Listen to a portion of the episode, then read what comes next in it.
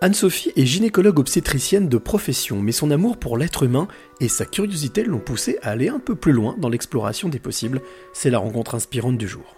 Se présenter, c'est toujours un peu euh, particulier. Je vais me présenter par ma fonction. J'ai trois casquettes. Je suis gynécologue obstétricienne, je suis thérapeute psychocorporelle et euh, je suis aussi une guidance pour la pleine expression de notre être-té. J'aime bien me définir aussi par euh, ce qui m'anime. Je trouve que c'est important pour définir une personnalité. Alors, je dirais que euh, la curiosité, l'audace et euh, la, la, rectitude dans le sens de la sincérité et l'authenticité sont les trois mots qui pourraient le plus me définir. Qu'est-ce qui me tire en avant dans la vie? C'est euh, la connaissance, l'exploration et la transmission. Qu'est-ce qui me passionne?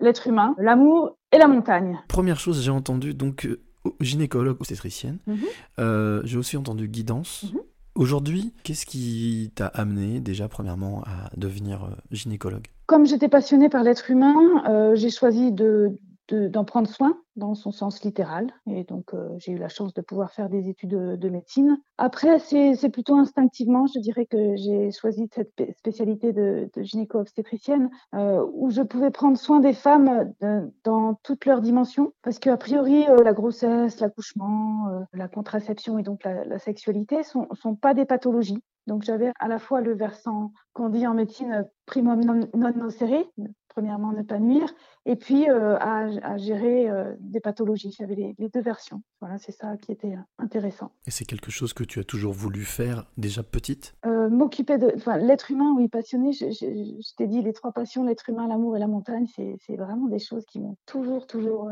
tiré vers l'avant. Et, et je savais que je ferais quelque chose avec ça, mais absolument pas sous quelle forme. Quand est-ce qu'est venu le, le, déclic justement de, de trouver enfin ton chemin, ta voie? Je suis, toujours en train de l'explorer. Euh, Peut-être que quand, j'ai fait des expériences euh, sensorielles qui, étaient au-delà de, des conventions de notre monde, euh, là j'ai été obligée d'aller d'aller comprendre, d'aller d'aller expliquer, euh, euh, que ce soit dans ma vie personnelle ou, même avec les, les patientes que j'accompagnais, j'ai rapidement vu que, que, en médecine conventionnelle, on pouvait pas tout soigner ou tout. Ou, ça soignait bien des maladies avec une stratégie euh, très rationnelle et économique, mais, mais, mais par contre, on n'arrivait pas en médecine à, renforcer le, vivant qui est en nous. Et que ce soit dans ma vie personnelle ou, euh, dans ma fonction de médecin, euh, très rapidement, j'ai dû aller euh, ouvrir des livres, étudier le référentiel, les principes des autres médecines, pour pouvoir déjà avoir un avis éclairé sur, sur les choses et, au moins théorique, hein, parce que souvent les, femmes m'interrogeaient. Et puis dans ma vie personnelle, hein, j'ai été confrontée à, à deux trois variables un peu difficiles qui m'ont fait que ben fallait mettre en pratique ce que j'avais lu, quoi. Et, et, et, je suis passée du, du savoir livresque à la, ce qu'on appelle la connaissance. Quand les outils sont intégrés, ben, on peut les mettre en application. Et, et, et c'est ça, je crois, qui a été après le, le moteur de, de, de, mon évolution et de voir que avec tous ces outils, on avait un panel énorme et très très puissant. On parlait euh, de la médecine du corps -hmm. et la médecine de l'âme, oui. la place de la médecine de l'âme là-dedans.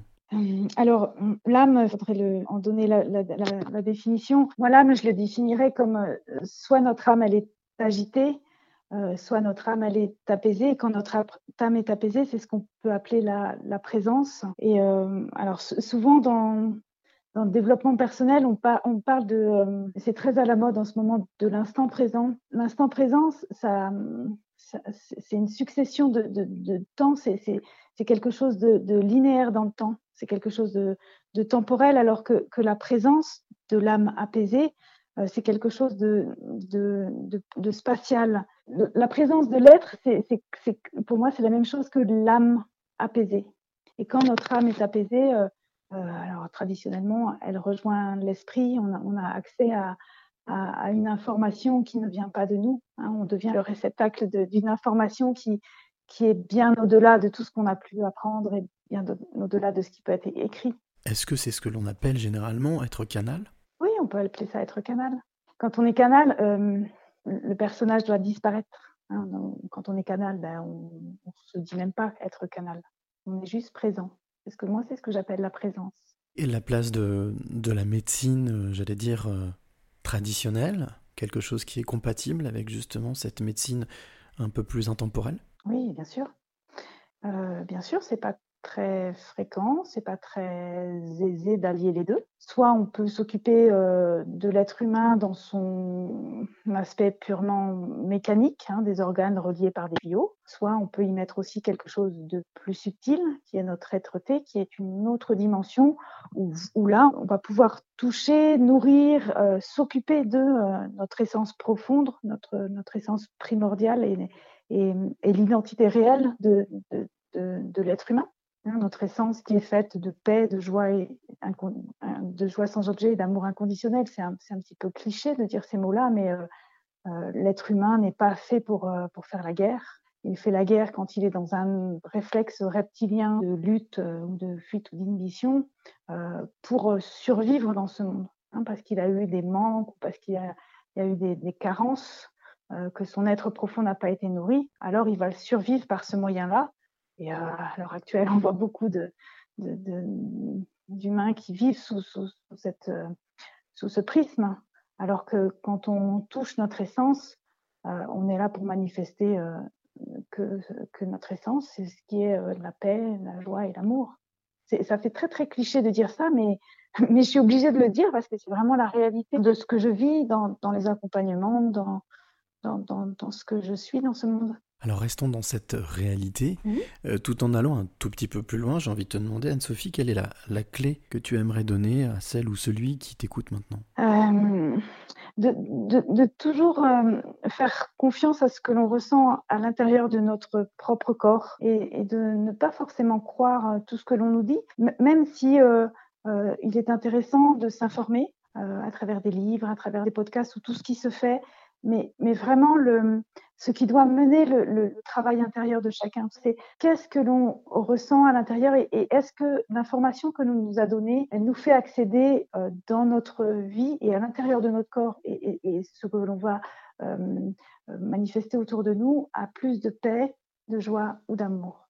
Il y a vraiment une de ces trois triptyques que l'on doit ressentir à l'intérieur de notre corps et après que l'on pourra éventuellement partager une fois que ce sera intégré c'est vraiment une interaction euh, euh, dynamique qu'on qu peut avoir avec soit le thérapeute, soit, l'information qu'on reçoit. il faut qu'il y ait toujours ce, désir euh, d'évolution. Hein. On, part de là où on est et on a envie d'évoluer vers quelque chose qui a plus de sens. Et en, allant vers quelque chose qui a plus de sens, on va retrouver notre essence, qui est faite de ce, de de ce triptyque de paix, de joie et d'amour.